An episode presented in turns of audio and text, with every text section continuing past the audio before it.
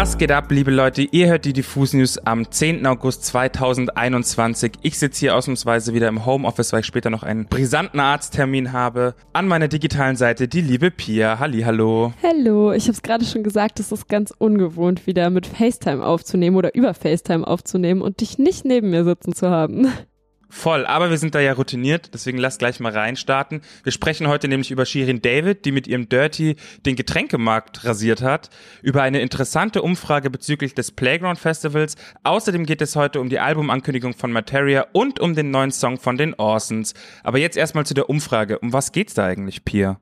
Genau, neben aktuellen Musiknews über Künstlerinnen und Bands versuchen wir euch in den Diffus News ja auch immer Einblick in neue Technologien oder Erkenntnisse aus der gesamten Musikbranche zu geben.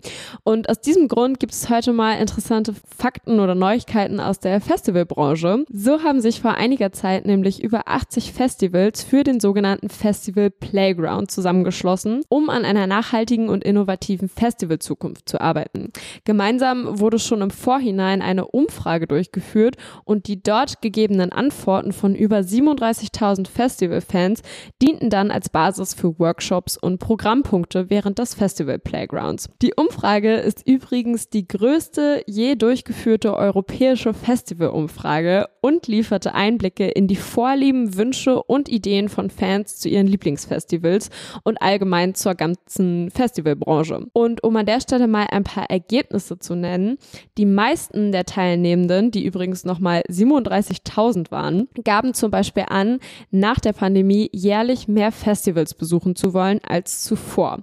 Und vor allem kleine und mittelgroße Festivals können sich auf Zuwachs freuen, denn 6,3 Prozent aller Festivalbesucherinnen wollen in Zukunft auf ganz große Festivals verzichten. Außerdem gaben 67 Prozent der TeilnehmerInnen an, dass sie sich wünschen würden, dass sich die Veranstalter von Festivals in Zukunft vermehrt mit dem Thema Nachhaltigkeit auseinandersetzen und etwas mehr als die Hälfte aller TeilnehmerInnen wünschten sich zudem ein diverseres Line-up. Die Umfrage brachte allerdings auch traurige Fakten zum Vorschein.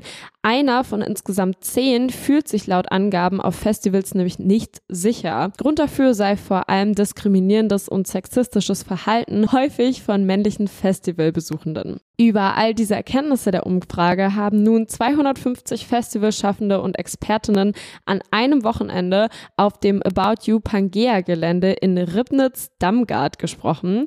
Zwei Tage lang wurde dort an konkreten Konzepten zu Themen wie Eventisierung, Mobilität, Inklusion, Ernährung, Gleichberechtigung oder auch Technologie gesprochen. Außerdem bot sich hier auch der Raum, um sich mit sonst eher selten beleuchteten Themen wie Sterben auf Festivals, Drogenkonsum oder mentaler Gesundheit auseinanderzusetzen. Das gemeinsame Ziel, die Festivallandschaft auf die nächsten Jahre vorzubereiten, in Dialog zu treten und Festivalgrenzen zu öffnen, wurde an diesem Wochenende aber mehr als erreicht und das hat alles hoffentlich noch eine große Auswirkung auf die kommende Festivalzeit und äh, die Zukunft. Sehr spannend. Ich finde auch sehr interessant, dass die ganzen VeranstalterInnen, die Festivals eben jetzt wieder veranstalten werden, jetzt quasi eine Art Guide haben, worauf sie achten können und worauf sie achten müssen. Und ähm, das ist ja für die ideal, weil die sich dann besser positionieren können und vielleicht ansprechender präsentieren können auch.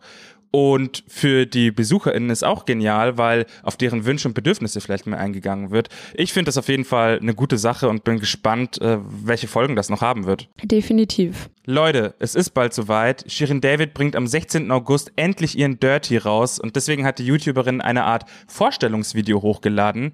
Der Dirty kommt vorerst in drei Varianten. Pfirsich, Wet Peach genannt, Zuckerwatte Candy Shop genannt und Blaubeere Basti Blueberry genannt. Ihr denkt euch jetzt Zuckerwatte? Ja, Zuckerwatte. Shirin David liebt anscheinend süße Getränke und warnt im Video schon vor, wer keine Limonade mag, für den ist das nichts. Gut, dass ich als Softdrink-Konnoisseur äh, auf jeden Fall am Start bin bei süßen Getränken und mega Bock auf die Eistees habe. Ich hätte eigentlich auch Lust auf so ein bisschen so ein Dirty-Tasting mal. Müsste ich mal mit Torben sprechen. Oh mein Gott, bitte, ich bin dabei. Das wäre doch der Hammer.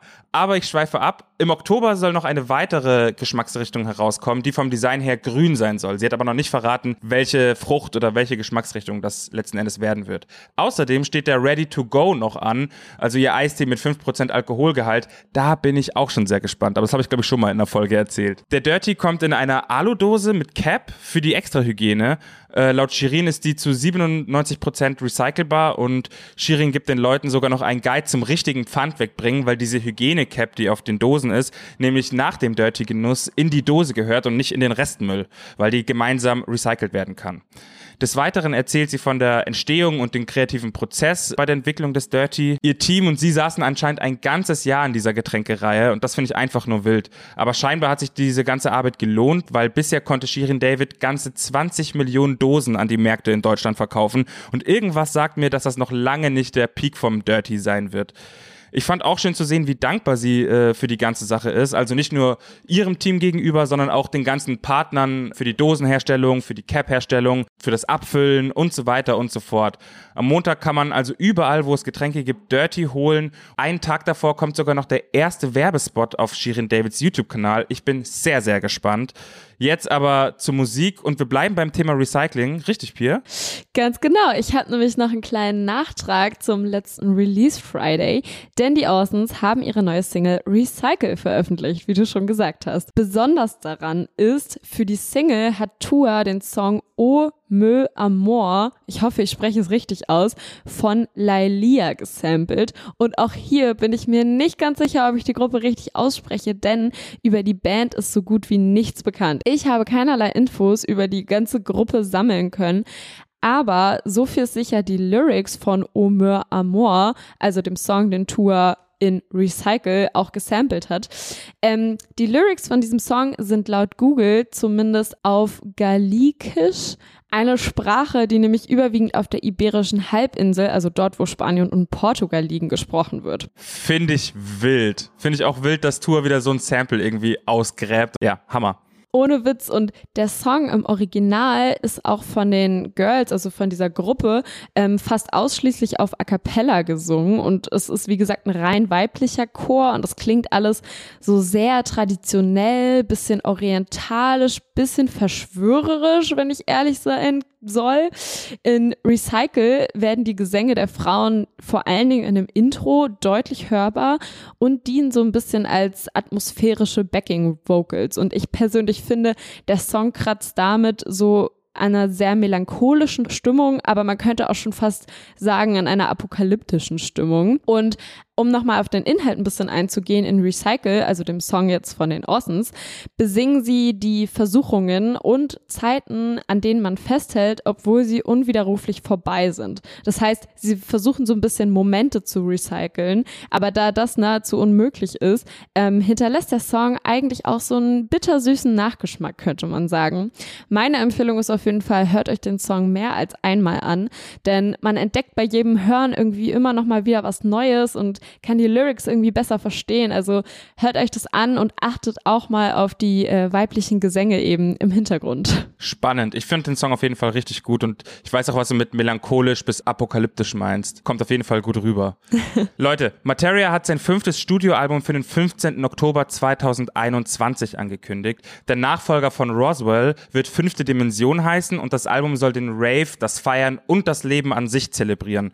Produziert wurde das Teil von dem Elektronikpionier DJ Kotze, den man kennen sollte, und Serious Mo, wobei Materias Freunde von den Krauts natürlich auch mit von der Partie sind, wie gehabt. In der Ankündigung steht auch, dass sie einen neuen Sound gefunden haben, der gleichzeitig ein bisschen an die Anfänge von Materia erinnern soll. Er selbst sagt dazu Folgendes. Jeder Song ist etwas ganz Besonderes für mich. Es ist, als hätte ich mich selbst wiedergefunden. So will ich mich hören und so soll ich in Erinnerung bleiben. Liebe. Nach eigener Aussage wird fünfte Dimension rough, doll, vielschichtig, einprägsam, radikal persönlich, ehrlich und echt. Und das sind für mich Adjektive, ey, da habe ich einfach nur Bock drauf, wenn die von Materia kommen. Ich muss sagen, dass ich mich richtig krass auf das Album freue. Seine letzten Songs haben mich auch richtig abgeholt und ich finde auch super interessant, dass Materia mit dem Albumtitel auf eine Art thematisch an Roswell anknüpft. Wir erinnern uns, auf Roswell ging es auch viel um das Außerirdische und um das Anderssein. Zum Album gab es ja auch diesen wahnwitzigen Anti-Materia-Film, der auch diese, diese überirdische Alien-Thematik aufgreift. Mann, was soll ich sagen? Ich bin richtig hyped und let's go, Materia. Fünfte Dimension, zieh uns rein. Zu guter Letzt habe ich noch ein kleines Follow-up. Wir haben ja letzte Woche über Shindy gesprochen und seinen neuen Song Mandarin, der für die letzte Augustwoche angekündigt ist. Gestern hat der Bietigheimer in coolster Bentley-Manier einen neuen Song für diesen Freitag angeteased. Im Schatten der Feigenbäume soll das Ding heißen. Und der Titel ist so Shindy, das kann eigentlich nur gut werden. So, mehr dazu aber am Freitag im Release-Radar. Das war's auch schon wieder. Wir hören uns am Freitag wieder. Macht es gut, passt auf euch auf, bleibt gesund. Bussi, bussi, bye, bye. Ciao.